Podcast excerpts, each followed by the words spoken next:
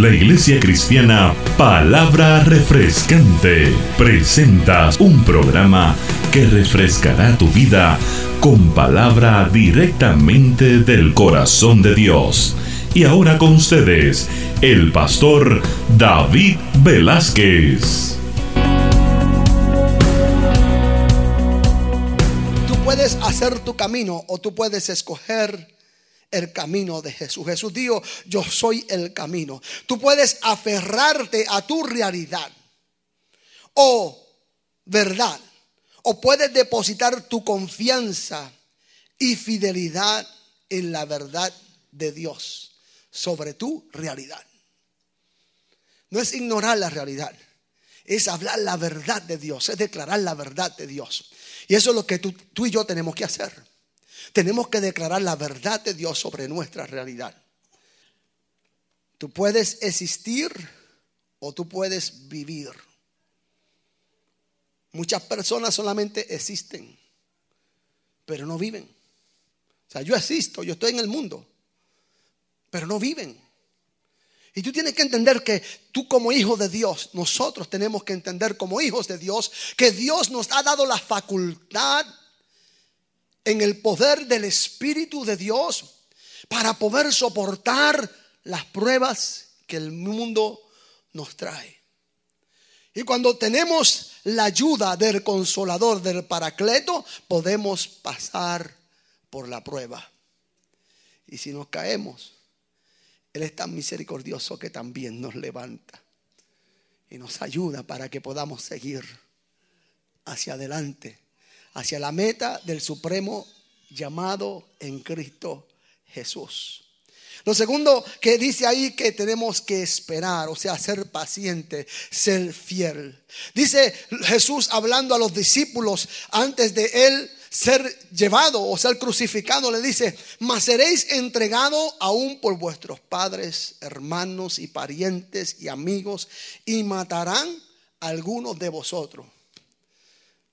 Si te dicen eso a ti, no estaría muy no sé cómo tú estarías o yo, pero si tú sabes, de seguro, de seguro, mira, ¿sabes qué? Mira, tú has creído en mí. Y como tú has creído en mí, recuerda que te van a perseguir. Te va a perseguir todo el mundo. Tu padre, tu hermano, tu pariente, tus amigos. ¿Y sabes qué? Probablemente uno que otro lo van a matar. Verso 17. Y seréis aborrecidos de todos por causa de mi nombre. Eso lo estamos viendo en esta nación hoy en día. Bueno, en el mundo entero. Pero sorprendente que en esta nación esté sucediendo esto, porque somos una nación que fue fundada bajo los valores judeocristianos. Pero mira lo que Jesús le dice a ellos. Pero ni un cabello de vuestra cabeza perecerá. Con vuestra, ¿qué?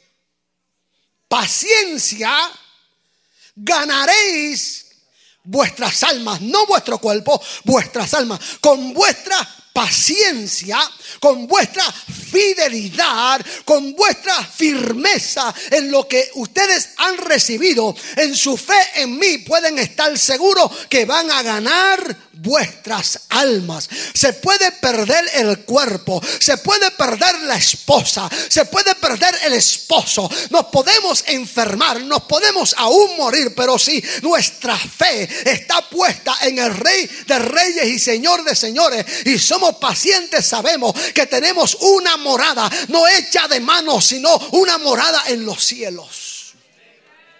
Por eso es que el apóstol Pablo dice, ¿dónde está, oh muerte, tu victoria? ¿Dónde está, oh sepulcro, tu aguijón sorbida? En la muerte en victoria. El creyente que realmente ha tenido un encuentro con Dios no le tiene temor a las cosas que este mundo puede presentarle. Más bien como viven, los miran como un desafío para ver cómo pueden crecer más en el conocimiento de Dios. Y eso es algo muy, muy importante. Yo lo he enseñado previamente. Para tú crecer naturalmente, tú no tienes que hacer nada. Solamente comer. Y de repente tú ves que va creciendo. Pero eso es para crecer en el hombre natural. Para crecer en el hombre espiritual, tú tienes que adquirir conocimiento.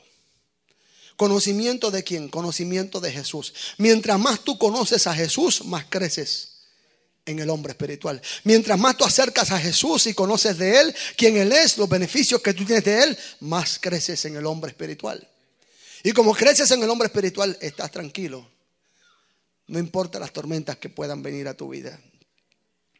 Me parece que los cristianos que pudieron escuchar a Jesús recordaban esta este momento cuando Jesús les habló a los discípulos, dijo, con vuestra paciencia ganaréis. Con vuestra paciencia ganaréis. No se trata de los que avanzan rápido, se trata de los que, los que son pacientes. Se trata de los que no retroceden. Porque pasamos más tiempo en el medio que cualquier otro lugar. y dice, con vuestra paciencia ganaréis. Sean fieles, no importando las circunstancias, tengan fe, sean fieles. El apóstol le escribe en los hebreos, manténganse fieles. A pesar de que los están matando, a pesar de lo que están persiguiendo, a pesar de que los están dividiendo, a los hermanos que están que son inmigrantes que quizás dicen nos están dividiendo, nos están separando, pero déjame decirte que tú eres un inmigrante diferente. Tú eres un inmigrante en esta nación, tú eres un inmigrante del reino de los cielos. Sé fiel a Dios. No te preocupes por lo que va a pasar. Si Dios te mantiene en esta nación es porque Dios tiene un propósito contigo en esta nación. Pero si Dios te, regresa a tu nación es porque Dios tiene un propósito contigo en tu nación. A ti no te debe preocupar lo que va a pasar con el estado de inmigración. Tú puedes hacer lo que tú puedes hacer, pero tú sabes que tú le sirves a un Dios de poder. Simplemente confía en Él. Estás escuchando Palabra Refrescante por el pastor David Velázquez. Queremos saber de ti. Llámanos al 813-270-1882. Palabra Refrescante. No confíes en lo que dice Donald Trump, ni lo que dice Hillary Clinton, ni lo que dice el otro o la otra, porque ninguno tiene la solución para tu necesidad. Tu necesidad se encuentra en el Rey de Reyes y Señor de Señores. Se encuentra en tu fidelidad al Dios Todopoderoso, que es el que te va a sostener, que es el que te va a guardar, que es el que te va a proteger, que es el que te va a proveer. Y solamente cuando tú se le fiel a Dios, Él te va a sostener. No te des por vencido. Tenemos varios ejemplos bíblicos de la fidelidad galardonada, como la vida de José. Ustedes conocen que José era un joven soñador. Sin embargo, sus hermanos lo, lo vendieron y fue echado en un, en un pozo. Y luego lo vendieron a Potifar. Y en la casa de Potifar le acusaron de que trató de eh, prospasarse con la esposa de Potifar. Y lo metieron en el calabozo de más adentro. Y en, en los planes de José no había nada de esto. En los sueños de José no había nada de esto. Por eso es que vemos que a pesar de que José estaba pasando por todo ese proceso, eh, eh, él sabía que él sabía que lo que importaba era serle fiel a Dios. Cuando estaba en el allá en la prisión, él era fiel a Dios y él confiaba en Dios y él hablaba la palabra de Dios. Y de la cárcel de más adentro Dios lo sacó. Y Dios lo llegó a poner en segundo lugar en el reino de Egipto al lado de Faraón. Y Dios lo bendijo. Y cuando estaban vinieron los hermanos de él para comprar comida a, a Egipto dice que José los reconoció. Y cuando José los reconoció, dice que lloró, pero le dije, esto que Dios hizo, lo hizo para bien, de manera que no lloren, no se preocupen, porque la obra que Dios hizo conmigo era porque Él tenía un plan más grande. O quizás tú no planeaste un divorcio, quizás tú no planeaste una situación en tu vida, no soñaste que iba a pasar por la crisis, por la enfermedad, por el dolor, no pensabas que ibas a perder a esa hija, a ese hijo, a ese ser querido, pero déjame decirte que Dios tenía un plan contigo y solamente te corresponde a ti ser fiel a Dios y decir como Job dijo, Jehová dio, Jehová quitó, sea el nombre de Jehová bendito. Sea el nombre de Jehová bendito. Y por lo tanto yo confío en Él. Yo voy a serle fiel a Él. Aunque el enemigo quiera hacerme rebelarme contra Él. Y José se mantuvo fiel a Dios y Dios lo bendijo. Josué fue uno de los que fue a espiar la tierra de Canaán. Y cuando se encontró con Jericó, con las ciudades amuralladas y con todas esas cosas, Él vino con un mensaje diferente de los otros diez espías. Los primeros diez espías decían, esta, esta tierra es muy grande. No podemos conquistarla. Es una tierra donde hay gigantes nosotros nos miramos como langostas frente a ellos. Pero se pararon Caleb y Josué y le dijeron, Jehová está con nosotros. Y si Jehová está con nosotros, nosotros nos vamos a comer a ellos como pan. Esa tierra es tierra nuestra. Esa es posesión nuestra. Porque ellos habían sido fiel a Dios. Y la generación que dudó no entró a la tierra prometida. Pero Josué y Caleb entraron a la tierra prometida. Y cuando entraron a la tierra prometida, ¿qué fue lo que pasó? Dice que comenzaron a dividir toda la tierra, toda la tierra. Y todo el mundo cogió su, su finquita y su propiedad. Y Caleb fue el último. Caleb estaba avanzado en edad, ya era mayor de edad. Y cuando, cuando llega a Caleb, le dice a Josué, bueno, ¿y ahora qué? Y Caleb le dice, dame ese monte. Ese monte es mío. Todavía yo tengo la fuerza de mi juventud. Todavía yo puedo poseer esa promesa que Dios me dio. O probablemente tú pienses que no puedas, tus fuerzas están débiles. Las situaciones, las crisis, los problemas, las dificultades te han hecho mantenerte al margen. Pero yo te reto a que tú te pares y tú actives el motor de la fidelidad. Aleluya. En fe creyendo de que lo que Dios te prometió en secreto, Dios lo va a hacer. Pero tienes que serle fiel el ciego Bartimeo clamaba, Hijo de David, ten misericordia de mí. Hijo de David, ten misericordia de mí. Y la gente decía, cállate la boca, el maestro no te escucha, no, no, está, haciendo un revuelo aquí, mándate quieto. Hijo de David, ten misericordia de mí. Jesús se paró y miró.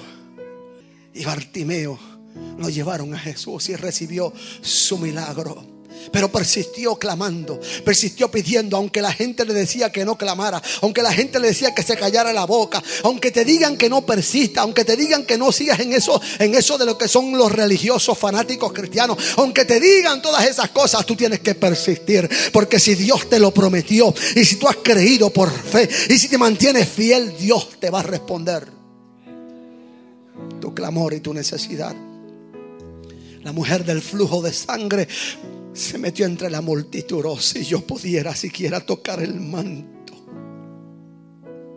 Y dice que la multitud era, era mucho y apretaba. Pero ella forzaba, se forzaba entre la multitud porque tenía una necesidad. Perseveraba fielmente. Hasta que logró tocar el manto de Jesús. Y fue sana del flujo de sangre. Porque fue fiel indudablemente podemos decir que Dios es fiel. Pero la pregunta que te hago en este mensaje es, ¿eres tú fiel a Dios? Estás escuchando Palabras Refrescante por el pastor David Velázquez. Queremos saber de ti. Llámanos al 813-270-1882. Palabras Refrescante.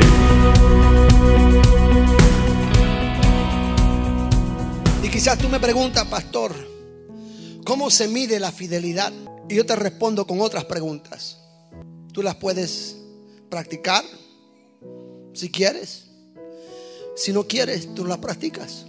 La pregunta que tú me haces es cómo mido la fidelidad. Número uno, ¿tienes una vida de comunión con Dios diaria? Segundo, ¿oras? Toma tiempo para orar. Y cuando digo que orar no es que tiene que estar de rodillas, caminando y pasando mucho, haciendo mucho trabajo porque no es por obras. Pero por lo menos en tu mente, en tu corazón. Yo, yo me encuentro orando todo el tiempo. Todo el tiempo, todo el tiempo. Cada paso que doy en mi tiempo estoy orando y dando gracias a Dios. Y alabando a Dios en mi espíritu. ¿Oras? ¿Asistes a la iglesia continuamente o regularmente? Ah, no, no, no, no el asistir a la iglesia es parte de tu fidelidad a Dios. Cuando tú te reúnes con tu familia, que son gente como tú, que pasan las cosas que tú pasas, que pasan la necesidad que tú pasas, nos reunimos para adorar a Dios. Ofrendas y diezmas. Trae tu ofrenda a Dios, no al pastor, no a la iglesia, sino a Dios. Por fe, creyendo las primicias de Dios. ¿Las traes? ¿Ayunas? ¿Amas a tu prójimo como a ti mismo? Esa quizás es una de las más fuertes. ¿Amas a tu prójimo aunque te cae pesado? ¿Vives una vida santa separada para Dios? Te sujetas a los que te presiden, a tus líderes en el ministerio, a tus líderes, a tu pastor. Te sujetas, esposa, a tu marido. Marido, respetas a tu mujer como vaso frágil. ¿Estás haciendo esas cosas? La respuesta a estas preguntas y algunas otras dicen mucho de tu fidelidad a Dios. A veces yo estoy haciendo una evaluación de una persona que, que, está pasando por una situación bien difícil, económicamente hablando. Pero voy a los libros y veo que no ha reportado nada. No, no da ofrenda, no diezma, no hace nada. Cuando puede, no lo hace. Y por eso siempre está en la rueda de abajo. Cuando, cuando voy a hacer una evaluación de una persona que, que quizás está espiritualmente siempre deprimida y oprimida, tú vas a mirarlo y tú ves que muchas veces no vienen a la iglesia regularmente, no reciben la palabra, no comen el maná espiritual. ¿Cómo pueden, cómo pueden sobrevivir, como si podemos decir, si no están recibiendo su comida espiritual? Apocalipsis 2.10 dice, no temas en nada de lo que vas a padecer, iglesia. He aquí el diablo echará algunos de vosotros en la cárcel para que seáis probados. Y tendréis tribulación por diez días. Sé fiel hasta la muerte. Sé fiel hasta la muerte. Y yo te daré la corona de la vida. Es fidelidad, amado. Es fidelidad a Dios en lo poco. Es en lo poco. Lo que Dios requiere es poco. Dice, lleva mi yugo. Mi yugo es ligero y es liviano. Estás escuchando Palabra Refrescante por el pastor David Velázquez. Queremos saber de ti. Llámanos al 813-270-1882. Palabra Refrescante.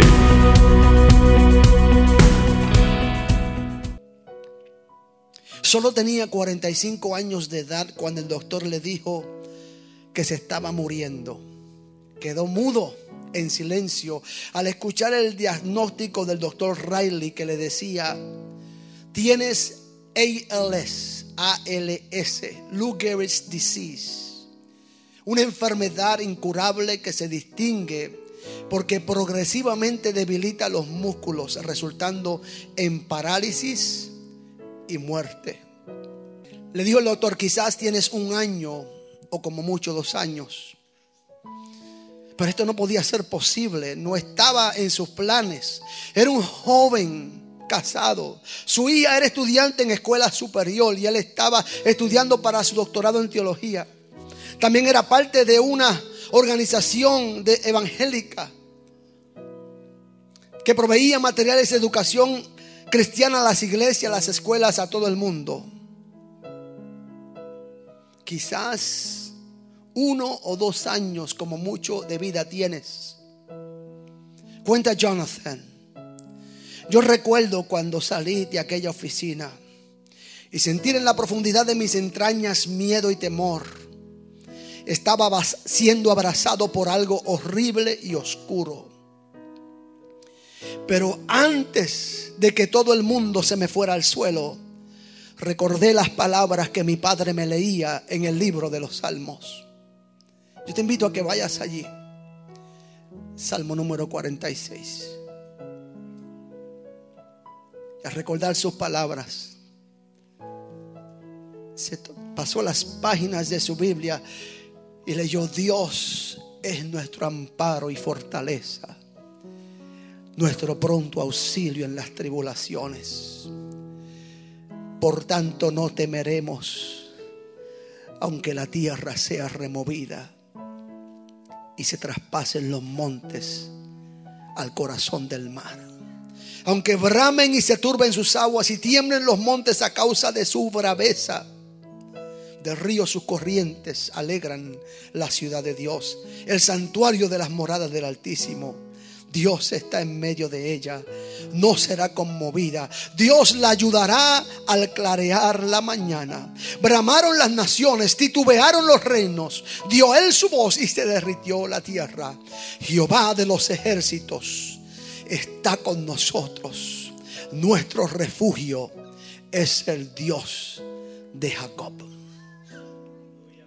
Cuenta Jonathan, cuando llegué a mi carro, aquella nube de oscuridad comenzó a levantarse y realicé que Dios aún estaba en control. No tenía respuestas a mis interrogantes. Estaba en la misma condición que cuando el médico me dio el diagnóstico. Pero te digo algo, dijo él. El temor y miedo no prevalece frente a nuestra fe en el Dios que nunca cambia. Mi temor se fue. Los meses siguientes, el cuerpo de Jonathan Thigpen fue debilitándose, pero su espíritu se fue fortaleciendo. ¿Estás pasando por crisis? Está pasando por situaciones difíciles y no entiendes por qué si tú eres fiel a Dios. Si tú oras. Y yo te aconsejo como el pastor del antaño aconsejaba a la persona que le venía con sus problemas a él. Y él le decía, vete y ora. Solamente va a tomar una oración más. Y la semana que viene, cuando llegue a este lugar, te voy a decir lo mismo. Ora una oración más estás más cerca de tu milagro. Estás más cerca de la respuesta de Dios para tu situación. Pero nosotros no somos de los que retroceden para perdición, sino los que tienen fe para preservación del alma. De eso se trata. Lo demás es la ñapa. Porque para Dios sanarte eso no es nada. Eso es fácil. Lo que tú miras como un imposible, Él lo mira como un casito. Nada grande. Y lo más importante es la preservación de tu alma.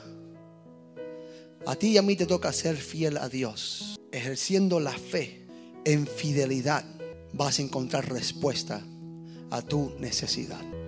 Padre bueno, he predicado tu palabra conforme tú la has puesto en mi corazón. Tú que conoces cada vida que está en este santo lugar, cada corazón.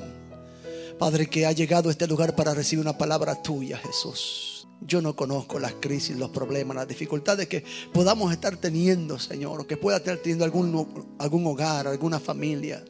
Pero tú la conoces, Dios. En este precioso día, Señor, queremos nuevamente pactar contigo, Señor, que te, seremos fiel, Dios mío. A pesar de, de, la crisis, a pesar del problema, a pesar de la dificultad, queremos serte fiel, Señor. Queremos serte fiel. Danos la fortaleza, danos la sabiduría, danos la revelación, el conocimiento tuyo para comprender las riquezas a las cuales hemos sido llamados, Dios. Ayúdanos, Señora, a poder vivir vidas que te agraden a ti, Señor, a hacer tu voluntad, Dios. Que cuando lleguemos y seamos llamados por nombre, podamos escuchar las palabras tuyas decir sobre nuestras vidas, ven buen siervo y fiel. Si en lo poco fuiste fiel, en lo mucho te pondré, entra en el gozo de tu Señor.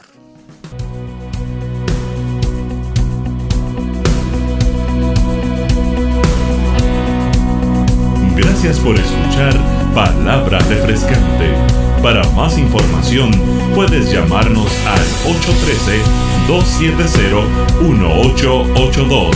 Te invitamos a escuchar nuevamente en el siguiente programa de Palabra Refrescante.